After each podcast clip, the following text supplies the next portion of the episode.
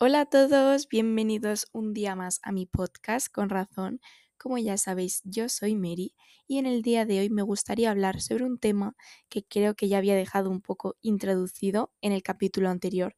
sobre el amor propio, en el cual lo habíamos comparado con el egoísmo y también habíamos hablado sobre la importancia de tener amor propio antes de iniciar una relación de pareja para que esto no lleve a una dependencia o una relación tóxica. Como ya habéis podido ver en el título, el capítulo de hoy va sobre las relaciones de pareja, es decir, aquella relación que tú vas a establecer con una persona con la que te sientes a gusto, libre, sientes una conexión física y mental, los dos os aportáis cosas muy buenas al otro, tenéis un montón de experiencias que vivir y que compartir, compartís muchísimas ideas y ambos os juntáis para poder iniciar un camino juntos independientemente del trayecto individual que tenga cada uno. Sí que es verdad que cuando somos pequeñitos, esta idea sobre el amor nos las pintan como muchísimo más básicas, ¿no? Lo vemos sobre todo en nuestras figuras de referencia, que serán pues nuestros padres o nuestras familias, con esos detalles que tienen entre ellos, y también pues en muchas series o películas.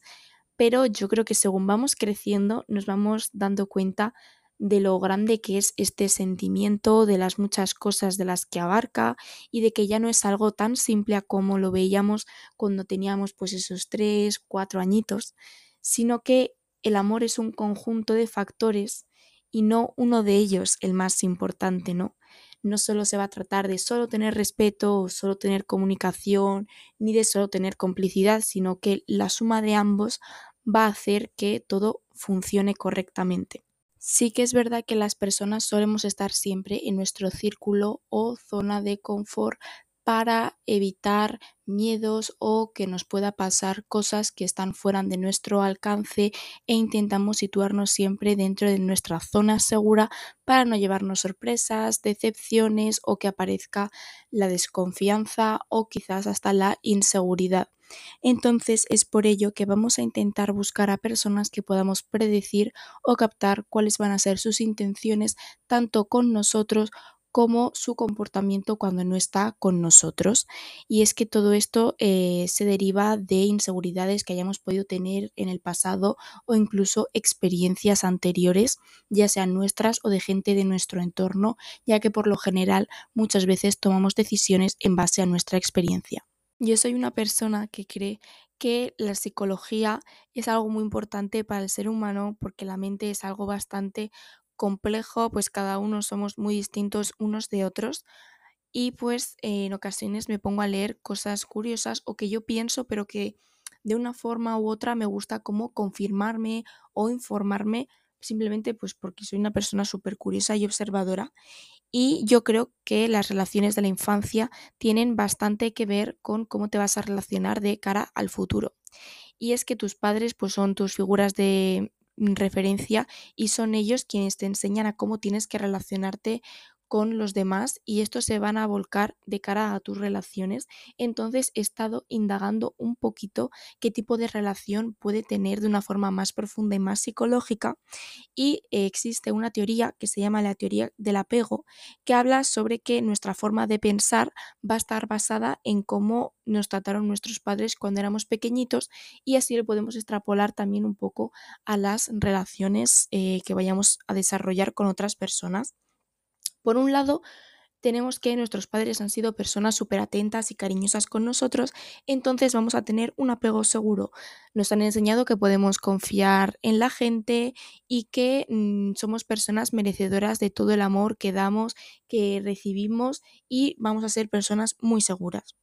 Y por otro lado, eh, si has tenido una relación distante con tus figuras de referencia, se dice que has tenido un apego inseguro, pues crees que los demás no son de fiar del todo, tienes miedo al rechazo, entonces eres como un poco más inseguro a la hora de relacionarte con los demás.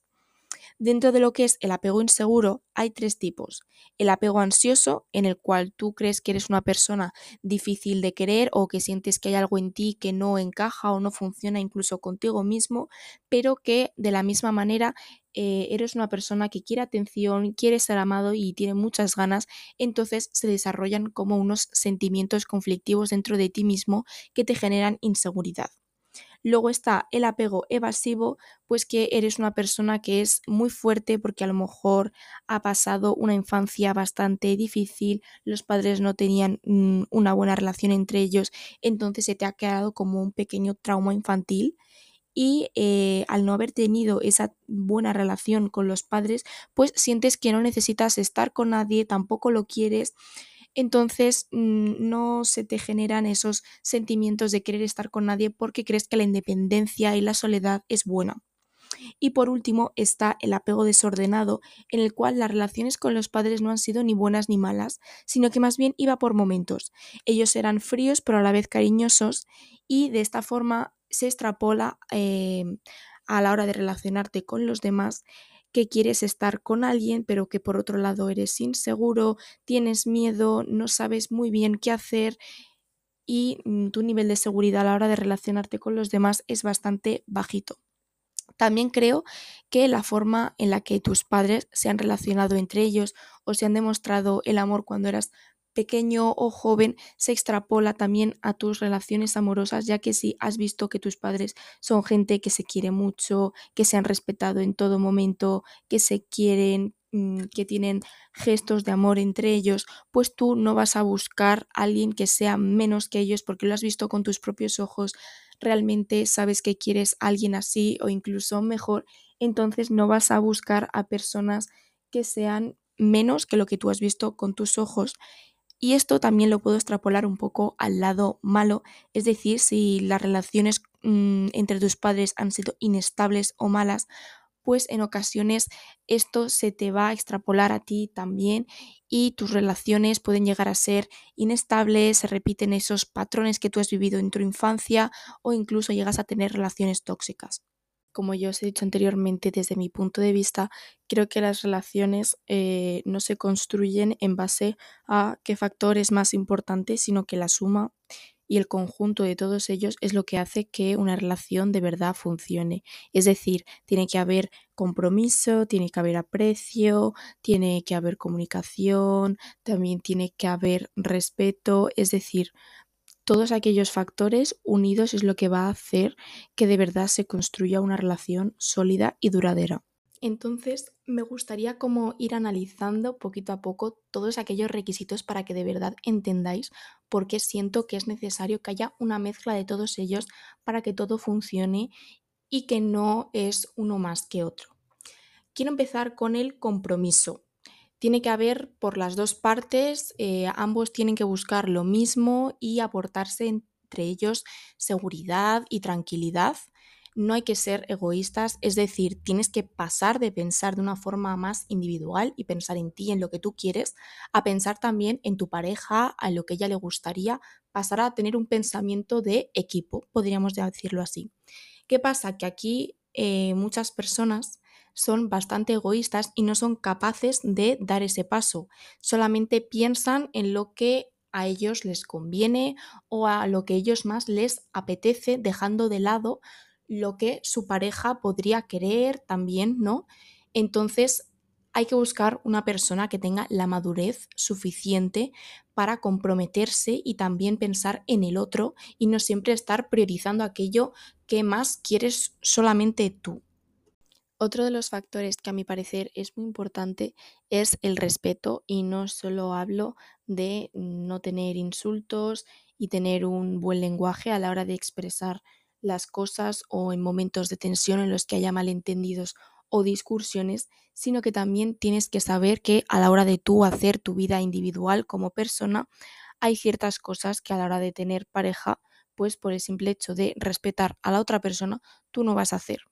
Es decir, os voy a poner un ejemplo. Tú sales con tus amistades una noche de fiesta, maravilloso, pero en el momento en el que tus amistades se empiezan a juntar con un grupo de chicos o de chicas para hacer un tonteo, tú perfectamente saber, vale, pues yo puedo estar con esta gente, mm, estar bien y guay, pero no pasar a la fase de tontear con otras personas porque yo tengo pareja, entonces le voy a ser fiel, la voy a respetar y mm, voy a indicar también que tengo pareja para que las otras partes tampoco se confundan, porque muchas veces eh, ocurre que no, es que yo no sabía que tenía pareja. Bueno, pues lo dices desde el momento inicial, entonces yo creo que ahí no induces a la gente a error y también haces que eh, la gente te respete a ti, a tu relación y tú a la tuya también. La comunicación, yo creo que es uno de los elementos más importantes, pero yo creo que muchas veces da igual que una persona trate de comunicar a otra aquello que no le gusta o que ve insuficiente o que siente que mm, no le gustan ciertos actos, cuando eh, la otra parte no trata de comprender aquello que se le dice y se pone en una posición defensiva o de ataque y de decir es que mm, tienes que estar todo el día diciéndome esto que no te parece bien, lo único que quieres es discutir, o ya empezamos otra vez con el mismo rollo, o qué pesado o pesada eres. Mm, me parece que hay que intentar comprender aquello que dice la otra parte,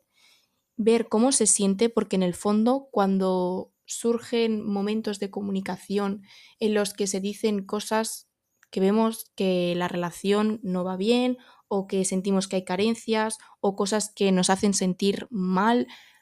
y no nos sentimos a gusto y lo tratamos de comunicar, eh, hay que de verdad intentar comprender y escuchar a la otra persona porque no creo que haya ninguna maldad detrás de querer coger y fastidiar a la otra persona, por así decir. Simplemente eh, estás tratando de transmitir aquello que no te gusta y que quieres cambiar. Yo esto lo he visto mucho en relaciones entre hombres y mujeres, en el cual la mujer trata de transmitir aquello que no le estás mm, sintiendo bien, no le hace bien y por eso quiere cambiarlo e intentar que las cosas funcionen bien, expresar aquello que le hace sentir incómoda y el hombre se lo toma mucho a despecho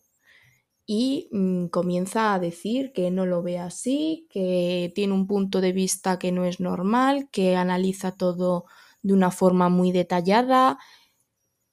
Y creerme que yo lo he llegado a, a ver, o sea, en el día a día, y es porque yo creo que no terminan de comprender bien, o sea, yo, perdón, yo no quiero generalizar a todos los hombres, pero sí que es verdad, lo he llegado a ver incluso en vídeos de TikTok, hombres diciendo, es que muchas veces los hombres no somos conscientes porque no solemos ser tan atentos, no nos solemos fijar tanto en ese tipo de cosas. Y es por ello que creo que tiene que haber un esfuerzo por las dos partes por la parte que está intentando transmitir las cosas que no le gustan, darle a entender que realmente esto no es una discusión, es tratar de solucionar un problema o una carencia que tú estás viendo y por la otra parte, la otra persona tiene que tratar de escuchar, no sentirse incómodo, analizarlo bien, si es una, la magnitud del problema, pues analizarlo, eh, tratar de tranquilizar a la otra persona si, si se ve incapaz casi que de hablar porque se siente sofocada e intentar ver realmente si eh, es un problema bastante grave y darle la importancia que a lo mejor le tiene que dar, porque puede ocurrir que una persona mm, no vea ningún tipo de problema y otra sí, y por eso creo que tiene que haber una comunicación y un entendimiento y no dejar las cosas ahí apartadas cuando crees que las cosas no funcionan bien, porque al final eso lo que va a hacerse es una bola y una bola y una bola y en el día menos esperado vas a estallar y la otra persona se va a quedar a cuadros y va a decir, ¿y por qué me sueltas todo esto ahora? Está claro que nadie está preparado para sentirse machacado emocionalmente porque le digan las cosas que le duelen o le lastiman y por eso creo que tiene que surgir esto de las dos partes, no solo de una la que sea la que tenga que estar insistiendo continuamente, la que vea los defectos y no es que sea meticulosa, sino que es que tiene que haber el mismo nivel de compromiso y de involucración y también de análisis de la relación para ver que las cosas van realmente mal o si no es así, darle a entender a la otra persona que a lo mejor es algo temporal porque estáis muy ocupados en ese momento cada uno con vuestras cosas y por eso a lo mejor pues o no os podéis ver más o no estáis teniendo el mismo tipo de relación, pero que simplemente es algo pasajero y que todo volverá a la normalidad en cuanto las vidas de cada uno se estabilicen, que muchas veces ocurre que hay alguien que se está creando una nube en su cabeza por la ansiedad, por miedos pasados, cuando realmente no es así, le nacen inseguridades y todas esas inseguridades me parece bueno que se comuniquen para poder saber cuándo ocurren, incluso ya la misma persona a la que le surgen decir, vale, te estás sintiendo insegura. Se lo dices tranquilamente, oye, me siento insegura, no es por que haya algún problema, es algo mío, del interior. ¿Qué ocurre cuando no se llega a esa comprensión? Pues que al final va a haber un desánimo en la relación, mm, no va a haber motivación ninguna porque no te vas a sentir importante, no vas a ver que la otra persona de verdad esté mostrando ese interés eh, por aquello que a ti en el fondo te duele, te vas a sentir más dolido aún de lo que ya te sentías, entonces te comienzas a dar cuenta de que a lo mejor no es la persona o no es la relación en la que tú creías estar y eso pues al final mm, nunca suele llegar a acabar bien y es que por eso os digo que eh, muchas veces comunicar no sirve de nada si la otra persona no trata de comprender. Otro caso puede ser que eh, tú estés tratando de transmitir a tu pareja algo que para ti es básico para la relación y al final de tanto repetirlo también te hace sentir pesado o demasiado insistente y eh, la otra persona no la acabe viendo de la misma forma en la que tú lo estás viendo y le acabe restando importancia. Y es que mm, aquí se me viene una especie de dilema que yo tengo en la cabeza. Porque, eh, por un lado, sí que es verdad que cuando tratas a una persona como esa persona quiere ser tratada, mm, la vas a llenar por completo, va a ser súper feliz, pero también está la situación de tratar a la persona pues como a ti te salga. Si a ti te sale tener un detalle con ella o si no te nace. Aquí creo que dentro de mí hay un dilema a la hora de cómo tratar a la persona. Si como ella quiere ser tratada o según tú crees que la tienes que tratar, ¿no? Porque al final, cuando tú, con tu propio lenguaje del amor, vas a intentar expresar las cosas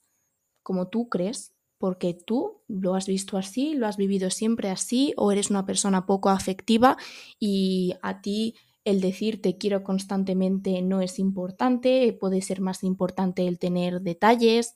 o una muestra de afectividad para ti es pasar una tarde juntos y no regalarle algo súper grande, que tampoco es necesario, ya os digo, pero eh, a mí se me genera como un dilema y creo que aquí el equilibrio, como yo os digo en todo, hay que llegar a un punto medio. Creo que hay que tratar a la persona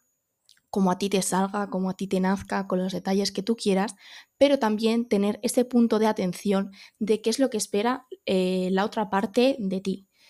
si le hace mucha ilusión a lo mejor que le recojas un día del trabajo, pues a lo mejor, aunque a ti no te salga, dices, bueno, lo voy a hacer por ella o por él porque sé que la voy a hacer más feliz y en el fondo pues lo que buscas es su felicidad también aparte que la tuya.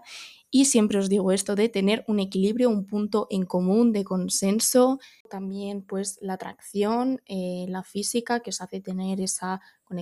las relaciones sexuales y también el aprecio y el sentirse querido. Aquí muchas veces ocurre que como cada uno tiene su lenguaje del amor, su forma de expresarse, pues puede ocurrir que una de las partes no sienta que lo que ella o él esté dando sea lo mismo que lo que esté recibiendo, entonces se pone muchas veces de por medio. Es que no tenemos formas distintas de querernos y es por eso que antes os he dicho que me salía ese dilema de, jo, pero ¿cómo tenemos que tratar a la persona? Como yo quiero, como ella quiere. Pues aquí ocurre lo mismo, hay que encontrar un equilibrio en el fondo para que las cosas vaya bien, no sentir que tú quieres más a la otra persona o que la otra persona te quiere más a ti, porque si no vas a llevar una carga que no te corresponde, tampoco puedes cargar con la relación una persona sola, sino que tienen que ser las dos partes las que se unan. Y sí que es verdad que puede haber momentos, como ya he dicho antes, que pueda parecer que todo está un poco más distante o que una persona tira más que la otra, porque eh, en el fondo las vidas individuales de cada uno también afectan en la conjunta y sientas que por momentos tú des más que la otra persona, pero aquí también se hace de referencia a la comunicación, de hablar las cosas que también van ocurriendo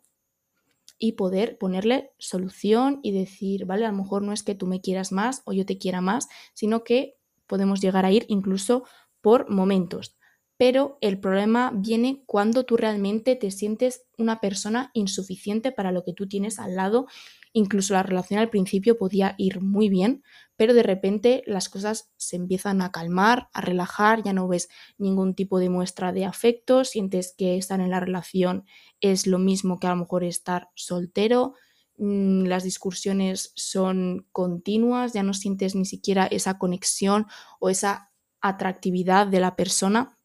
y te acabas sintiendo desaprovechado, que no estás con la persona correcta y es que veces que el amor se muere porque no se alimenta todos los días. Yo creo que eh, hay que nutrir todos los días a la pareja. Yo no digo que tengas que tener detalles ni comprar regalos, pero sí tener muestras de afecto, tener una buena forma de hablar, que a lo mejor tú no has tenido tu mejor día, ni él o ella tampoco, y hay veces como que lo sobrecargamos mucho a la otra persona cuando ella no tiene la culpa de nada y por eso, repito, tiene que haber un equilibrio en todo. Entonces, pues si tú al final te acabas sintiendo vacío, vas a acabar dejando la relación y eh, dándola por terminada porque te has sentido insuficiente durante mucho tiempo, sientes que ya no tienes que aguantar más esas actitudes y por tu amor propio decides terminar la relación y oye, no hay ningún problema. Hay veces que sentimos que conocemos a una persona, y no es así, nos desilusionamos, nos llevamos decepciones, pero todo en la vida sigue, continúa. Hay personas que son pasajeras y otras que llegan a nuestra vida para quedarse y no por eso nos tenemos que sentir vacíos o desanimados. Ya llegará alguien mejor y si no llega, yo creo que tenemos que tener la capacidad suficiente para decirnos nos tenemos a nosotros mismos y si tiene que llegar alguien, que llegue y ya está. Y bueno, ya por último, algo que antes tampoco he nombrado es el poner límites. Creo que cuando se inicia una relación hay que eh, tener un consenso sobre todos los límites que se van a establecer en la pareja, porque sí que es verdad que ahora mismo hay un montón de tipos de parejas, abiertas, no abiertas. Entonces, para evitar el llegar a mm, equivocaciones o llegar a terminar la, la relación porque no se ha llegado previamente a un consenso, aunque yo creo que cuando tú te inicias una relación con alguien ya te estás comprometiendo a estar con esa persona y no a con 50, ya dejas al resto aparte porque ya te sientes suficiente con la persona que tú tienes al lado, pero igualmente establecer límites en todos los sentidos. ¿Por qué es importante para mi gusto establecer los límites? Pues porque yo creo que vas a marcar todo aquello que no vas a tolerar de la otra persona, ya sean faltas de respeto, infidelidades, eh, malos gestos, eh, mm, una atención nula, algo que no te aporta absolutamente nada. Entonces, de esa forma tú le vas a transmitir a la otra persona todo aquello que no quieres en tu vida y que si todo aquello que tú no quieres empieza a ocurrir, vas a tener que cortar la relación por mucho que te duela. A lo mejor tú puedes querer mucho a esa persona, pero si incumple todos esos límites que tú le estás marcando, quiérete como persona y di, yo no me merezco esto, yo no merezco estar contigo, porque puede ocurrir que si en el fondo tú le perdonas un límite, le perdonas otro y otro y otro, la otra persona va a ver que tú no tienes ningún tipo de autoridad, que no te valoras ni siquiera a ti mismo y que va a poder hacer contigo lo que te da la gana cuando no es así y eso te va a generar daño, puede acabar incluso en relaciones tóxicas y eh, nadie quiere eso para uno mismo. Intenta mirar también por tu bien, no solo por el común, porque a lo mejor tú te piensas que estar con la otra persona te aporta por mucho que te falte el respeto y permíteme que te diga, pero no es así, quiérete, en esos casos ponte por encima y termina la relación cuanto antes. Y bueno, ya os digo que yo creo que todo este tema de las relaciones amorosas tiene un montón de variantes y de cosas para analizar súper meticulosamente. Y hoy simplemente quería como analizarlo de un poco de la forma general, lo que es para mí la base de una relación y ya de ahí pues ir sacando nuevos episodios con otras cosas que me parecen también muy interesantes acerca de las relaciones y de muchas otras cosas. Así que espero que os haya gustado el episodio de esta semana y que lo disfrutéis tanto como yo. Así que ya sabéis que podéis encontrarme por Twitter, me llamo con razón y ahí podemos tener feedback, podéis comentarme aquellas cosas que no os hayan parecido iguales o algo que mm, necesitáis o que os gustaría que yo hablase. Ya estoy siempre atenta y revisando las redes sociales, así que muchas gracias por escucharme.